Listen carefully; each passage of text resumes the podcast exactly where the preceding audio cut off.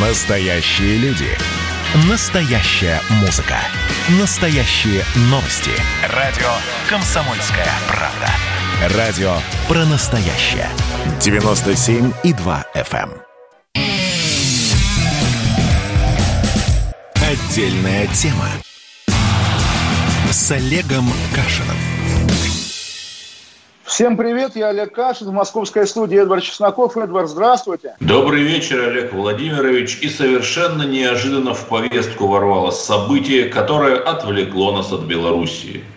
Ну вот, э, не поворачивается язык назвать это черным лебедем, но я бы вас прямо в лоб спросил, как вы это воспринимаете, чтобы я понимал, спорим мы или говорим в один голос, потому что, ну, сегодня такой нервный день, действительно, для всех отравление Навального. Я поясню, действительно, Алексей Навальный до сих пор в коме, вроде бы опровергают про отек мозга, хотя, насколько я понимаю, точно об этом говорить не может. Хотя все это многочисленные источники, знакомые медики из 90-х и так далее. Да, как полагается, да. Итак, Эдвард, вот для вас что это такое? То есть вот как вы восприняли эту новость, как вы воспринимаете сейчас? Сразу дисклеймер. Мне отвратителен как Навальный, который ходил на русские марши, когда ему это было выгодно, а потом отказался признать Крым, так и те, кто с ним сражаются, которые постят там демотиваторы и шутят про новичок.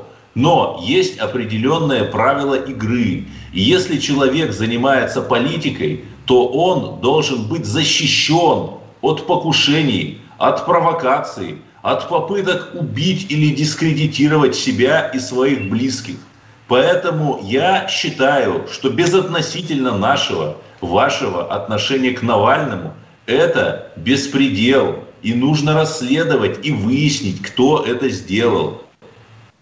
Спасибо вам большое, Эдвард, потому что я сегодня наблюдал, как, по крайней мере, некоторые из ваших коллег и сослуживцев, а, знаете, вот есть такая работа, да, когда происходит что-то вот такое нехорошее, и еще неизвестно, кто преступник, тут же какие-то журналисты, блогеры включаются в игру и немедленно начинают, ну, не побоюсь этого слова, отмазывать преступника. И Формировать дискурс. Истории, да, но на самом деле как? Наверное, игра заключается в том, чтобы доказать, что версий много и много неясного. Может быть, сам себя, может быть, какие-то соратники, ну и там, как полагается, Запад сакральная жертва. На самом деле, давайте проговорим. Вот тоже я в новостях слышал, блогер Навальный. Нет, речь идет о политике. Более того, речь идет о политике номер два в России. Потому что кто у нас политик номер два после Путина? Мишустин, Медведев, Валентина Ивановна? Нет. Речь идет о лидере оппозиции, который действительно утром был здоров и жив, сейчас, значит, на грани жизни и смерти.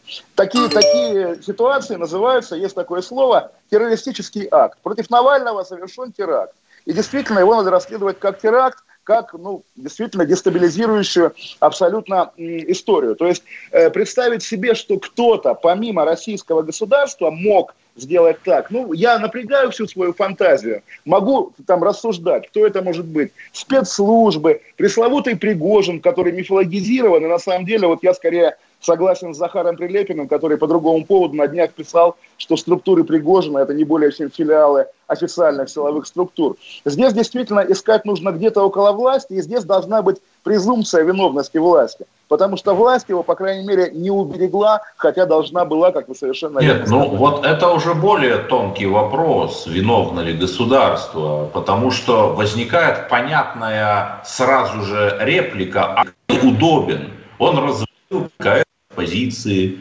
он перессорил всех со всеми. Как только появляется перспективный лидер, условно говоря, там политик номер три, Юниман, Кац, да кто угодно, там, Винокурова Екатерина, он сразу же на него прыгает, э, обвиняет в мурзилочности, но это же страшно удобный оппонент. Вы согласны?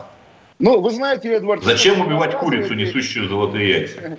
Я сам могу это произнести, не раз произносил, тем более, что в мурзилочности он обвинял и лично меня. Но при этом все-таки, да, все эти истории про Юнемана, про Каца, про Винокурову, про что угодно, они как бы относятся к прошлой политической эпохе, когда, да, Навальный был важнейшей частью политической системы. Теперь мы живем в новом измерении, в измерении постобнуленном, да, в измерении, где происходит и Хабаровск, и Белоруссия, и в равной мере они влияют на умы и сердца людей во власти и около. И здесь действительно речь идет о том, что вот есть какая-то новая ситуация политическая, которой уже Навальный, из которой он выбит. Если строить конспирологию, я сегодня уже об этом писал, были эпизоды, когда Навальный то за решеткой оказывался в какой-то очень подходящий момент, когда через пару дней после его ареста допустим, убивали Немцова или, скажем, вводили войска в Крым. Он тогда был под домашним арестом. Здесь тоже вот сегодня уже с утра какие-то люди писали, а может быть его вывели из игры на время того, когда Кремль ведет войска в Белоруссию. Но это, конечно, уже слишком Демшизово. Но это уже какая-то лютейшая конспирология. Разумеется, разумеется. Но если отнестись к этому не только как к выбиванию актуального действующего политика, но и как анонсу каких-то больших событий, которые действительно могут произойти и на которые, э, в которых он не нужен. Такое тоже может быть. Или в широком смысле он оказался не нужен вообще. Более того, мы так говорим о Навальном, давайте еще раз проговорим. Речь не идет о вот там человеку стало плохо, сделали укол, завтра будет хорошо. Возможно, он будет долго болеть. Возможно, еще не дай бог что. И мы заранее понимаем, что никто за это отвечать не будет. Параллели, которые проводятся, тоже мы не шокированы тем, что впервые вдруг человек оказался публичный человек отравлен. Я даже не о Скрипале. Два года назад, как известно, отравили Петра Верзилова прямо в здании Басманного суда. Петра Верзилова в лоялистских кругах принято не любить, но все-таки он не только продюсер группы Pussy Riot, но еще и издатель самого, наверное, важного, самого влиятельного, независимого оппозиционного. Да, и после этого Петра Верзилова отвезли на бизнес-джете в Берлин. Возникает вопрос, на какие деньги. Если ну, меня отравят, то отправят ли меня на бизнес-джете в Берлин? Наверное, нет. Вы, вы знаете, мы сегодня тоже вспоминали Никиту Исаева, которому тоже стало плохо в транспорте, как бы, да, но транспорт был поездом, а Никита Исаев был не очень влиятельным политиком, поэтому он в этом поезде умер. Да? Здесь, поскольку мы слышали, что э, Песков сказал, да, что помогут э, транспортировать Навального на Запад на лечение, тоже, понимаете, э, в принципе, вот если я иностранец, я подумаю, ого, если власть говорит, что она будет лечить Навального, значит, она ни при чем. Но в российских условиях это не работает. Тут буквально стихи Твардовского, да, что это вроде как машина скорой помощи идет, сама режет, сама давит, сама помощь подает. Действительно, система у нас много многоподъездная, многобашенная, и представить себе, что одной рукой она убивает, другой спасает. Да слушайте, в моей биографии, не люблю на, на это ссылаться, но был буквально такой эпизод, когда одна маленькая ручка или даже мизинчик системы нанес по мне удар, а потом другая часть системы меня спасала, выручала. Это так у нас устроено, так работает. Поэтому да, спасибо Пескову на самом деле, он молодец хотя до сих пор, насколько я понимаю, никак Навального и не перевозят, и не пытаются, и его семье, его близким не отдают медкарту, без которой а, сам самолет, который вроде бы уже нашли, не может его погрузить, потому что не знают, каков его диагноз официально. Нет, но мы с вами, коль скоро мы уже взялись разбирать это дело, должны отсмотреть все версии, и версии есть разные. Например, я не врач, но есть очевидные сведения – что определенные антидепрессанты, если их человек принимает, в сочетании с алкоголем, могут давать похожий эффект. Вот вы в подобную версию верите? Прекрасно. Вы знаете, Эдвард, я действительно с Навальным довольно много лет близко общался. И меня всегда в нем раздражало, когда даже если какой-то важный разговор, да, и прямо вот хочется выпить, он как-то очень всегда был равнодушен к алкоголю. Представить себе Навальным выпивающим, чтобы быть пьяным, я не могу представить себе Навального, употребляющего антидепрессанты, почему-то я тоже не могу. Он человек, на самом деле, не склонный к рефлексии, какой бы то ни было. Да? Он такой, в общем, ну, буквально офицер, если угодно. И поэтому вот эта гипотеза, да, что, наверное, что-то смешал. Ну, слушайте, когда эту гипотезу вбрасывают те круги, собственно, вот пресловутый Евгений Пригожин, да, уже написал в своем телеграм-канале, что готов помочь Навальному с лечением, потому что ему нужен Навальный, Навальный смешной, и тоже пишет, не надо смешивать там алкоголь с чем-то, да. Это, понятно, такие, такие вбросы ради того, чтобы отвести подозрения. Мы помним, опять же, такой менее громкий, чем даже Сверзилов эпизод, когда мужа Любови Соболь, пресловутая, да, помощница Навального, а у подъезда подкараулили люди со шприцем буквально, и укололи, и он тоже, значит, долго не мог прийти в себя. Что это было? Новая газета связывала это нападение как раз с Пригожиным. Но я еще раз оговорю, что вот этот медийный образ человека, ответственного и за частные военные компании, и за фабрики троллей, и за все... И за кейтеринг. Да, а на самом деле он всего лишь повар. То есть вот такое ощущение, что этот ЗИЦ-председатель да, всего государственного зла. И вот на него сейчас будут сваливать Нет, в любом случае, да, в самом общем виде государство несет за это ответственность ровно потому, что оно такие вещи допускает. И еще раз скажу, что Нет, там... ну, точно так же можно сказать, что государство там несет ответственность вообще за плохую медицину, за плохие дороги. У нас во всем Путин виноват, во всем. Это само собой, понимаете, Эдвард, это само собой, что он несет ответственность за плохую медицину и плохие дороги. Но все-таки за особый круг населения, понимаете, вот я или вы с двумя судимостями, да, условными, не смог, не смог бы, живя в России, полететь за границу. Как Навальный ну, да. летел после того, как ему плеснули в лицо зеленкой, мы помним. Он попросил главу администрации президента Антона Вайна тот Причем отбыть почему-то в Барселону, которая же ну, известна своими офтальмологическими ну, а учреждениями. Вдруг, там действительно что-то такое офтальмологическое. Да, сейчас Германия звучит про токсикологию, и Меркель готова, и Макрон говорит, что надо спасать Навального. Да уже и Трамп согласен, и ООН согласны. Э, еще раз подтверждение, да, что речь идет о человеке, который находится ну, буквально в кругу российской элиты. Мы с вами к этому кругу не принадлежим. А элита все-таки должна находиться под какой-то вот особой, наверное, и защитой. Потому что представьте себе, там, не знаю, министра промышленности. Боже мой, да мы помним, как начальника департамента, как раз Министерства промышленности. Да, но еще раз, обвинить государство – это самое простое, а я мотивов не вижу. Дестабилизировать ситуацию так, Э, накануне единого дня голосования, ну зачем? Презумпция, Чтобы презумпция, что? Презумпция, настаиваю на презумпции. Пока, а я на презумпции невиновности настаиваю, а не виновности. Давайте вернемся после перерыва, потому что важный разговор, и мы его продолжим.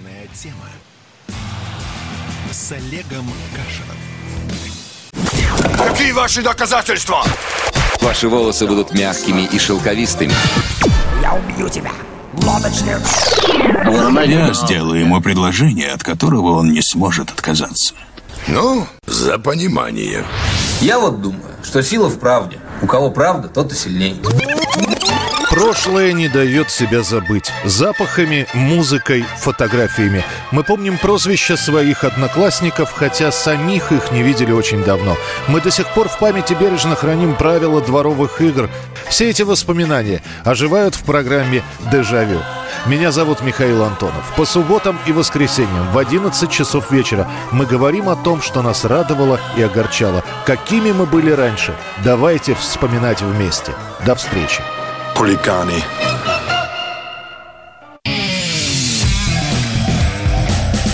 Отдельная тема с Олегом Кашином. Олег Кашин, Эдвард Чесноков. Продолжаем обсуждать отравление Навального. Мы остановились на том, что я говорил, что нужна презумпция виновности государства. Эдвард говорит о презумпции невиновности. Давайте продолжим этот спор, он интересный. На самом деле, ну как, до того, как дело раскрыто, до того, как преступление раскрыто и виновный назван, можно подозревать кого угодно. Финальную точку в, абстрактной ситуации ставит следствие, ставит суд. Мы также прекрасно понимаем, что во всех случаях, когда происходили преступления, в которых обвиняли либо там, не знаю, чеченских силовиков, либо ФСБ, либо еще кого-то, почему-то виновный не был назван. Будь то дело Немцова, где... Ну, вы заказчика имеете в виду.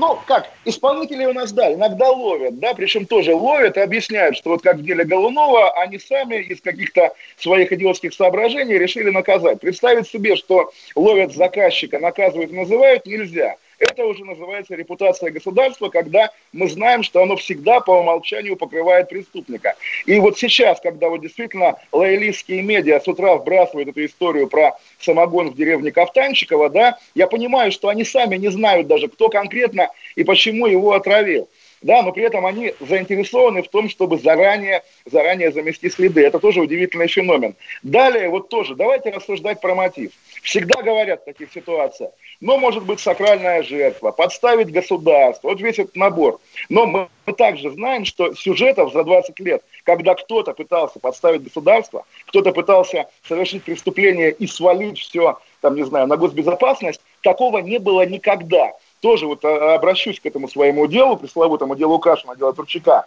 Мне про ту же самую сакральную жертву и провокацию объяснял однажды следователь. Говорит, вот есть такая вероятность, есть вот такая, значит, возможность. Подумайте об этом. Я его спрашиваю, слушайте, а когда такое было хоть раз? Хоть в каком-то деле? Там не знаю что, Политковская, еще что-то. Он говорит, да, такого не было никогда. Откуда взялся этот миф о сакральной жертве? Нет, нет людей, нет сил в России, да, которые могут себе позволить совершить такое преступление, чтобы свалить на государство и уйти неузнанными. Нет, Эдвард, я не прав? Вы правы, но есть конкретные факты. Вот последнее всплыл видеоролик, где тот самый чаек для Навального приносит помощник. То есть в том кафе в аэропорту, поскольку это заказывал помощник, никто никак не мог знать, что конечным потребителем кофе, то есть чая, будет именно Навальный. А давайте друг друга спросим, а почему мы решили, что все дело в чае? Да? Почему, почему именно чай вот такой? Ну, потому что это последнее, что он принимал, а после, значит, ну, вследствие. Ну, подождите, это не обязательно. Он мог перед аэропортом, не знаю, выпить э, кваса из бочки на улице, да, допустим.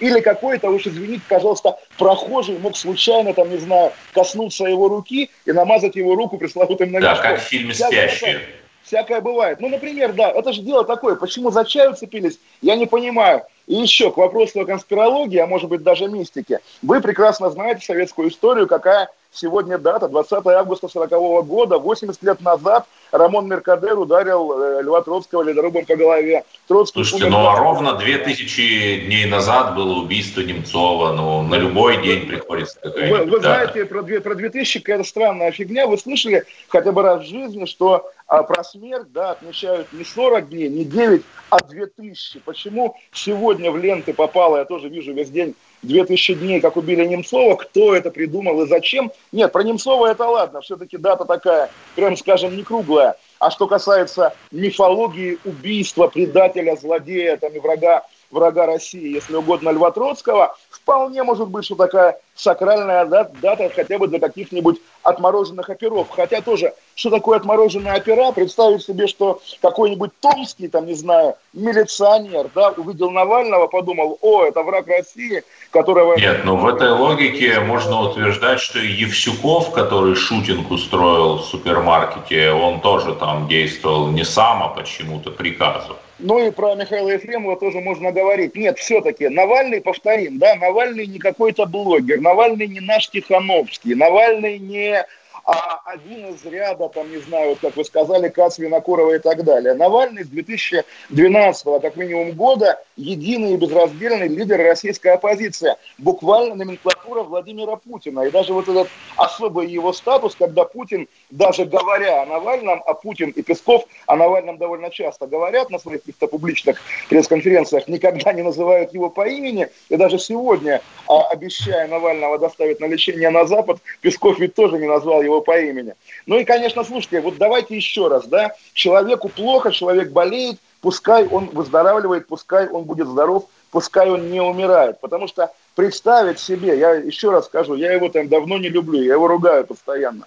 Представить себе Россию без Навального, это гораздо более тоскливо, чем представить там Россию, не знаю, без кого. Впишите любое имя. Навальный действительно такой вот уже важный-важный символ нашей эпохи, которого нужно беречь буквально как общенародное достояние. А тут оказывается, что а вот там что-то с чем-то смешал, как говорите вы или как говорит другая лоялистская пресса. Нет, нет, нет, это неправильно. Версия по умолчанию именно покушение. Еще раз скажу, что так и выглядит настоящий терроризм, да, убийство общественно значимой фигуры. Ну куда уж более. Но при этом я абсолютно не удивлюсь, если завтра ФСБ арестует каких-нибудь Бошера и Джонсона, которые приехали в Томск посмотреть на шпили Кремля.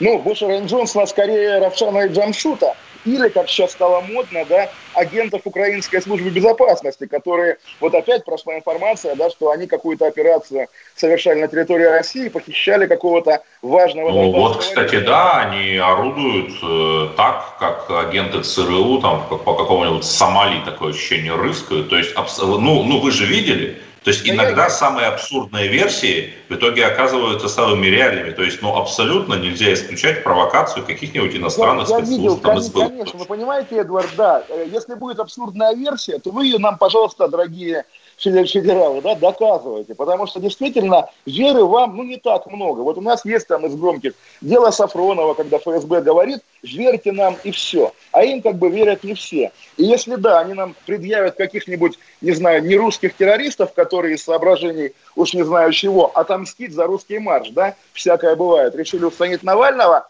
доказывайте, доказывайте, доказывайте, потому что действительно, если на одной чаше весов будет официальная версия, что вот вам, пожалуйста, те, кого, те, кто покушались на Навального, и они уже уничтожены при спецоперации. А на другой чаше весов в широком виде государство российское, конечно, вот я, даже будучи, будучи не очень поклонником Навального, да, я, конечно, выберу как виновного государства. И опять же, не потому что... Ну, это легко говорить еще раз про виновность государства, но сейчас не 2012 год. Тогда, да, он реально представлял опасность как лидер КС оппозиции, как свежее лицо, как человек, чуть не выигравший выборы мэра Москвы. Но сейчас Господи, кому нужен Навальный сейчас со своими э, расследованиями каких-то девушек с пониженной ответственностью?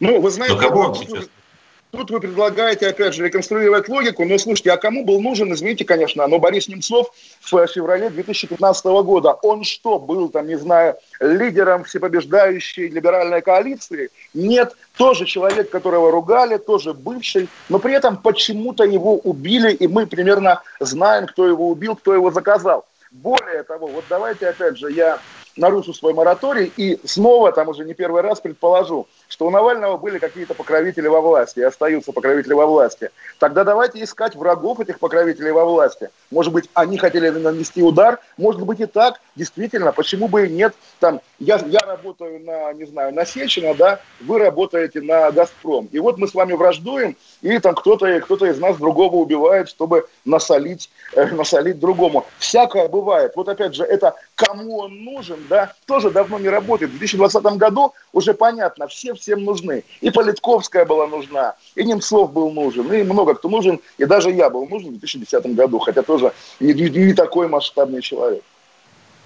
Но, понимаете, очень легко обвинять государство. Давайте все-таки будем мыслить здраво и рассматривать все версии, в том числе самые абсурдные, там, условно говоря, об, об, об, об украинской ДРГ.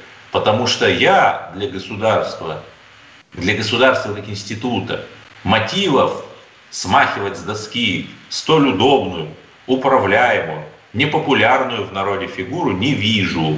Эдвард, вы имеете право, конечно же, но еще раз спрошу я вас, какой был мотив сбрасывать Бориса Немцова пять лет назад? Чем он был так опасен государству? В общем, ничем, да, а почему-то убили. Вот ведь какая проблема. Понимаете, когда человек, я сейчас даже не про Немцова, да, э, выступает э, распределителем финансовых потоков, в том числе, например, там конверты оппозиции раздает, то всегда возникает соблазн у тех, кто эти конверты ему передавал, провести ревизию, увидеть, что что-то не так, и понять, что если объект уже отработан, то ну, последнее, что останется, это отработать его совсем. Историю партии «Либеральная Россия» времен Березовского – 18 лет назад. А про Немцова в контексте конвертов, что он с МВД Чечни какие-то конверты делил, я такого не слышал никогда, по крайней мере, да и в суде такого не звучало. Суд приговорил убийц, и это оказались офицеры МВД России из Чеченской Республики. Поэтому здесь тоже мотив мотив денежный, мотив какой-то грязный, его не было. Был мотив вот у этих людей формально за Шарли Эбдо. В общем, действительно, будем следить за развитием событий. Навальному дай бог здоровья, потому что, ну, не знаю, если с ним что-то случится непоправимое, я, по крайней мере, себя буду корить за то, что я его ругал в последние годы. Я не хочу себя корить, поэтому хотя бы из этих соображений желаю ему здоровья. Да, будем смотреть и просить, чтобы наши врачи помогли человеку, даже несмотря на то, что мы его не любим. Оставайтесь Вернемся на радио «Комсомольская правда». Отдельная тема с Олегом Кашином. Присоединяйтесь к нам в социальных сетях. Подпишитесь на наш канал на YouTube. Добавляйтесь в друзья ВКонтакте. Найдите нас в Инстаграм. Подписывайтесь, смотрите и слушайте. Радио «Комсомольская правда». Радио про настоящее.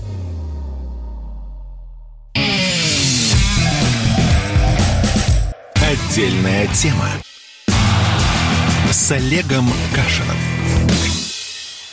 Олег Кашин, Эдвард Чесноков. Теперь в Белоруссию переносимся. Вчера вот мы говорили о Координационном совете белорусской оппозиции – и сегодня уже имен этого совета нету в публичном пространстве. Они скрыты, потому что боятся давления. Ну и правильно делают, что боятся. Генпрокуратура Беларуси, это белорусское ноу-хау, возбудила уголовное дело по попытке захвата власти. И опять же, как э, я, я как член Координационного совета российского восьмилетней давности думаю, ого, а так можно было? Эдвард, как считаете, это уже все? Это уже революция захлебнулась или это агония режима Лукашенко?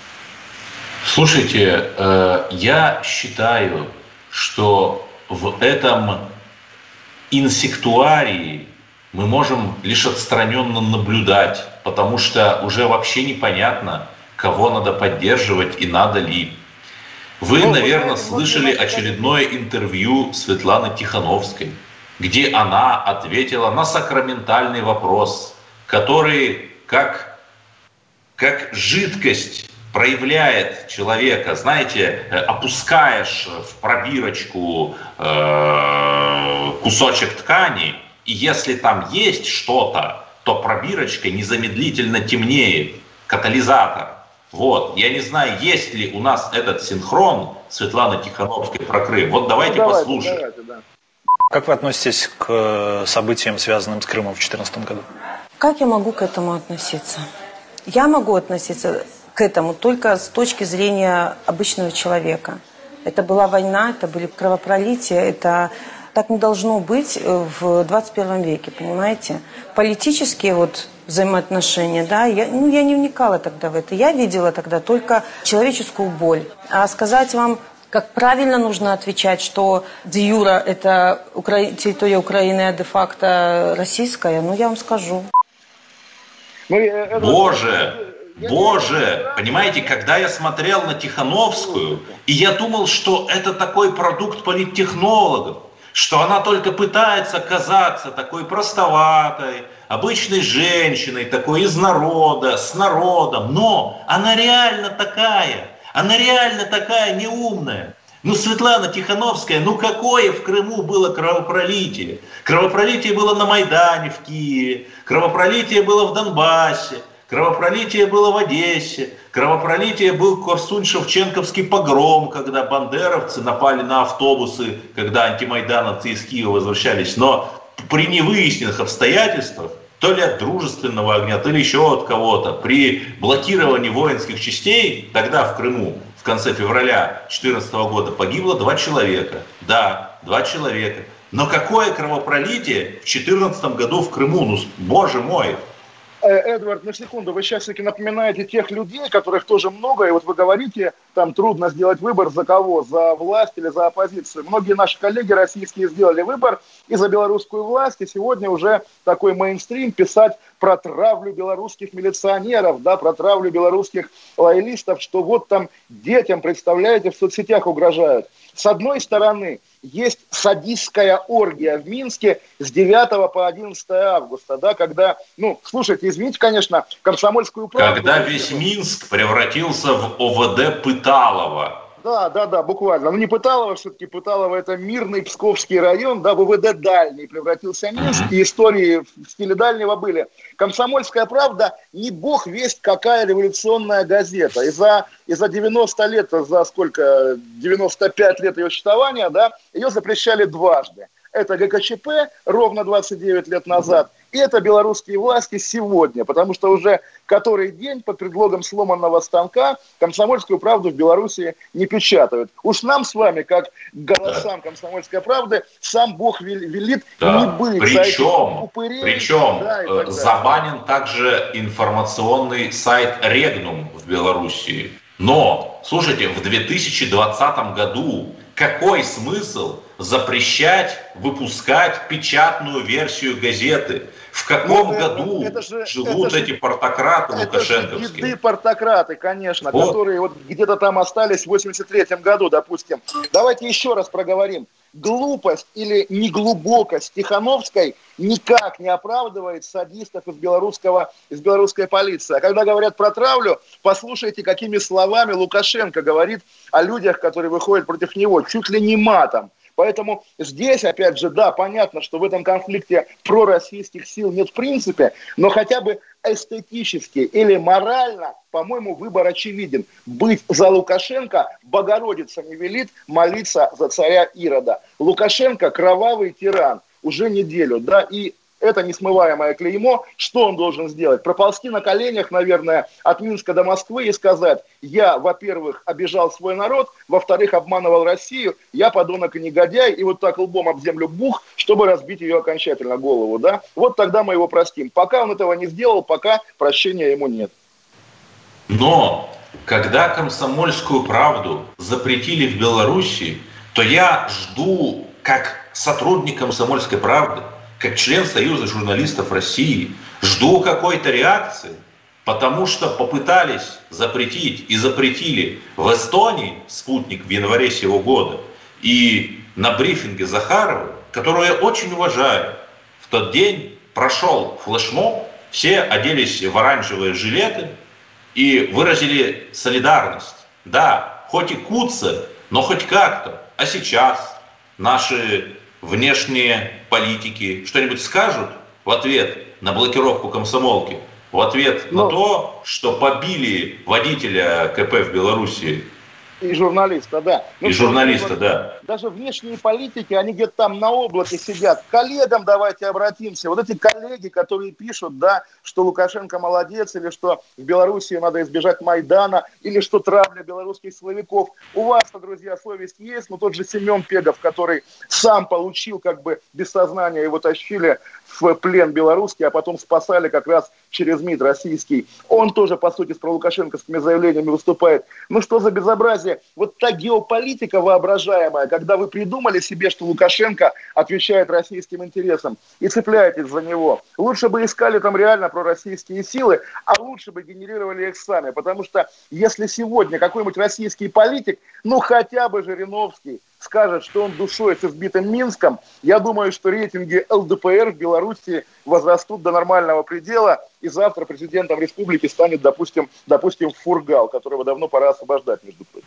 Причем там же есть своя либерально-демократическая партия, и вот человек же... по фамилии Гончар, теперь да, вот из него лепят какого-то пророссийского политика, который там за ОДКБ, союзное государство, другие форматы. Наевич фамилия лидера, и его папа был основателем партии, то есть тоже, как в нашей ЛДПР, как вот есть Жириновский, есть его сын Лебедев, там тоже уже династии. Давайте искать, да, пророссийские силы, потому что вот в этом, опять же, там, не знаю, как его правильно назвать, человеке с усами, да, не найдете вы никогда ни родственную, ни родственную душу, ни спасения. Ну, Господи, Боже ты мой, правда, это уже на грани проповеди, наверное, но правда, здесь уже вопрос добра и зла, а не вопрос какой-то внешней политики. Но вот миллиардов рублей получила Беларусь ценными субсидиями от России.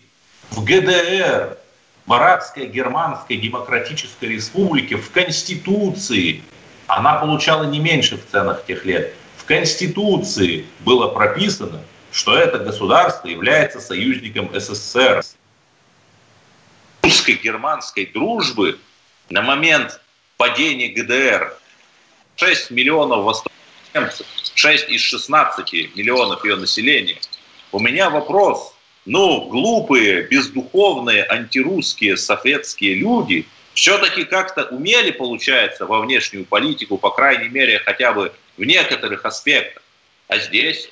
А что мы видим здесь? Сколько из ну, партий, например, э, Республики Белоруссия, говорили бы, что они за дружбу с Россией. Там же есть какие-то партии.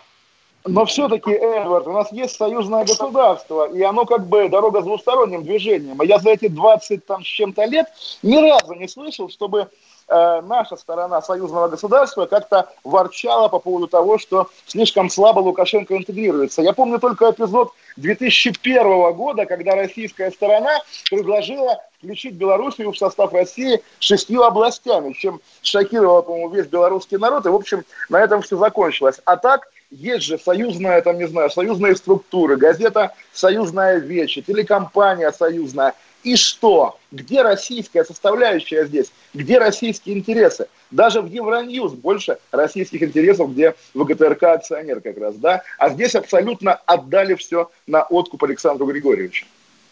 Да? И вот я не понимаю, я вроде бы с таких патриотических позиций должен защищать наше государство, но здесь у меня защищать не получается. И выступить адвокатом неблагоразумия, я... где там политики реально пророссийские, где, например, там э, какие-то курсы русского языка, которые бы, где какие-то гуманитарные проекты, которые дали Россию и язык не на уровне потомственного кросс-сотрудничества, а на более серьезном уровне. Не удивлюсь, Эдвард, что курсы русского там как раз есть, да, в стране, которая поголовно говорит по-русски. Я думаю, деньги на эти вещи выделяются. А деньги, да, на какую-то другую мягкую силу, которая вырастила бы пророссийское поколение, их никто да, не тратит, потому что нет. жалко, жалко. Да, экспертов нет. Да. Ну, в общем, вот так. Тогда давайте прощаться еще на две минуты, и потом вернемся, наверное, про арест пропагандиста, арест депутата. Да. Ну, Оставайтесь на радио «Комсомольская правда». Да. Это Эдвард Чесноков и Олег Кашин. Отдельная тема с Олегом Кашиным.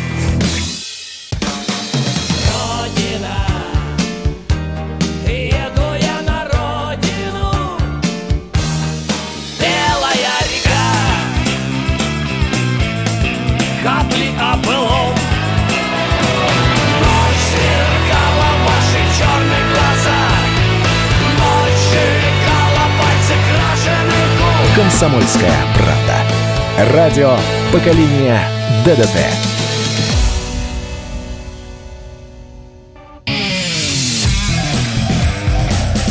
Отдельная тема с Олегом Кашиным.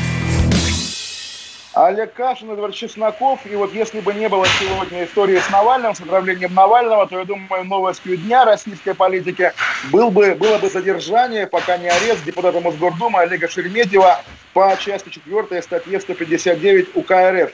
Мошенничество в особо крупном размере. Якобы он подписывал премии своей помощницы и сам забирал себе эти деньги. Депутат от КПРФ, депутат, победивший на выборах по умному голосованию Навального – и, в общем, тоже выглядит так, как будто бы вот те политики несистемные, полусистемные, которые были приемлемы еще там полгода назад, теперь оказываются за пределами легальной политики, и вот его будут сажать. Я думаю, с такими сюжетами, когда чиновник выписывает премию там, какому-то подчиненному, а потом они получают откаты. Я думаю, в принципе, это не уникальный сюжет, то есть не то, что депутат Шереметьев совершил нечто невероятное и неприемлемое в российской политике. Но вот почему-то взялись именно за него и именно сейчас. Эдвард? Олег Владимирович, а вы вообще рассказали о суммах? Это же самая интересная сумма. А, Знаете, я, я какие? Не знаю, не, не знаю суммы большие. Вот, в период с ноября 19 по февраль 2020 года Шереметьев ежемесячно предоставлял в аппарат Мосгордумы документы о премировании своего помощника на суммы от 350 до 600 тысяч рублей за выполнение заданий особой сложности. Это в месяц.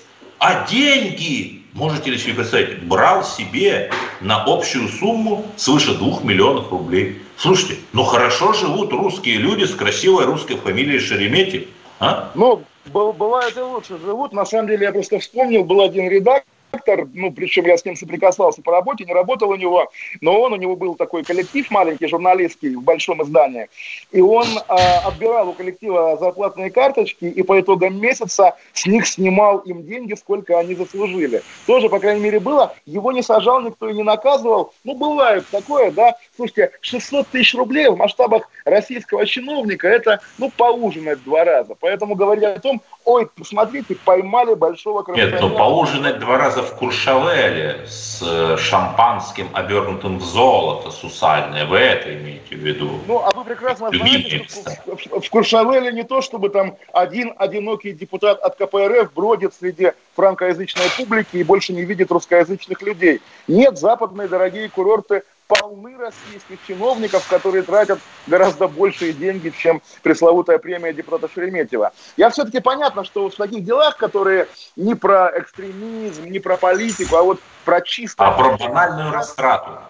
Ну вот да, в них трудно говорить свободу политзаключенным. Но если речь идет о политике, и, о, и более того, об оппозиционном политике, то считать дело политическим я бы тоже стал по умолчанию. Наверное, так. Да, возможно. Но смотрите, одно время были постоянно какие-то скандалы с «Единой Россией». Сейчас ну, их уже слышно в меньшей степени про хамских партайгеносий и так далее. Сейчас как-то КПРФ стабильно держит планку.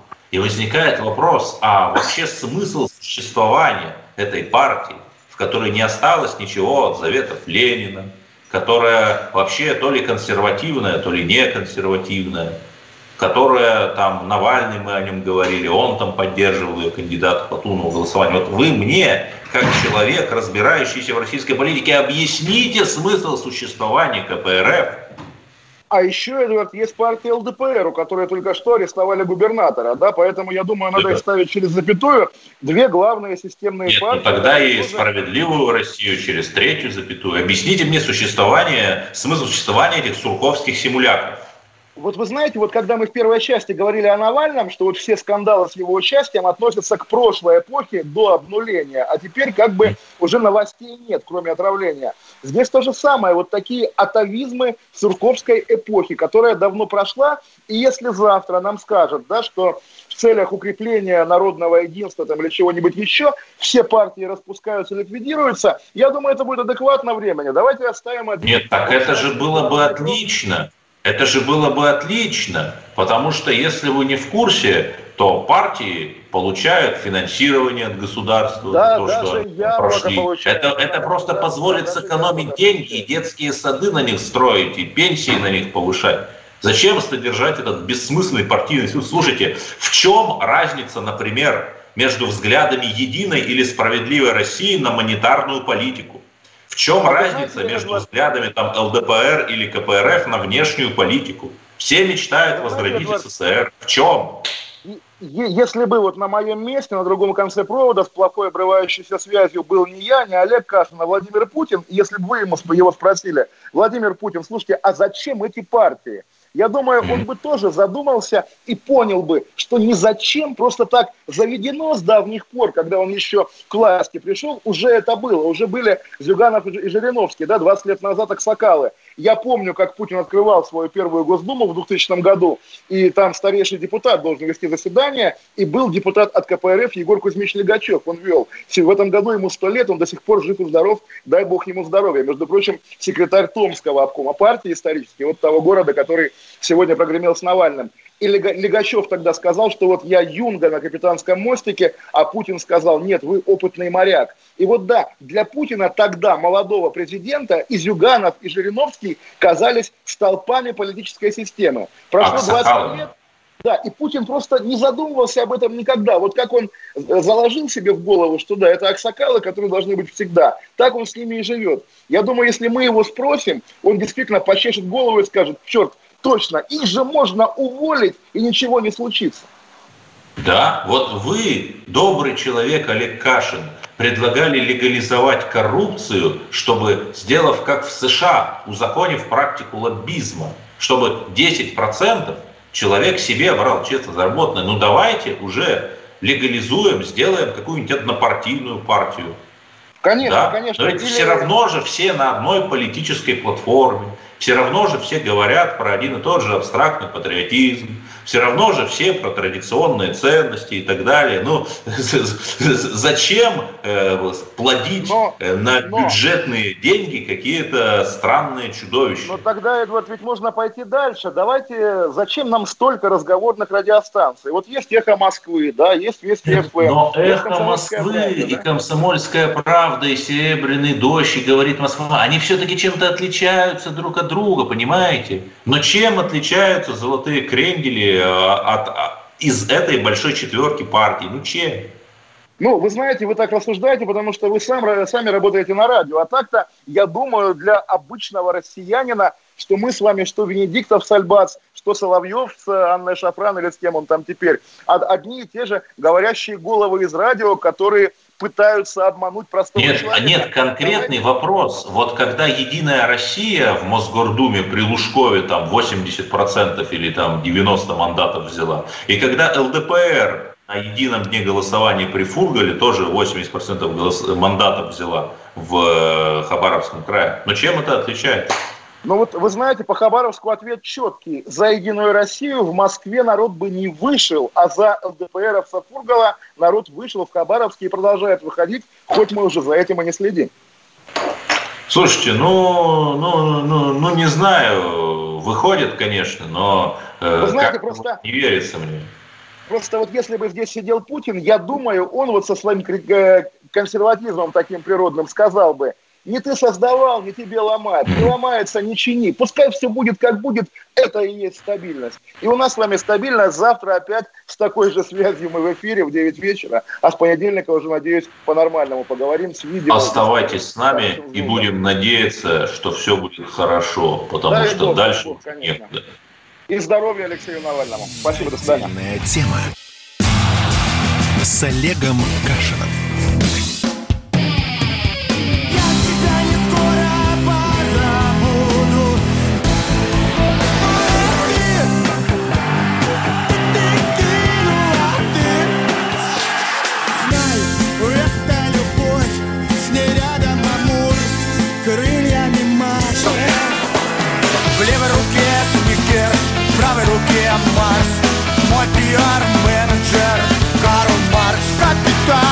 «Комсомольская правда». Радио поколения Ляписа Трубецкого.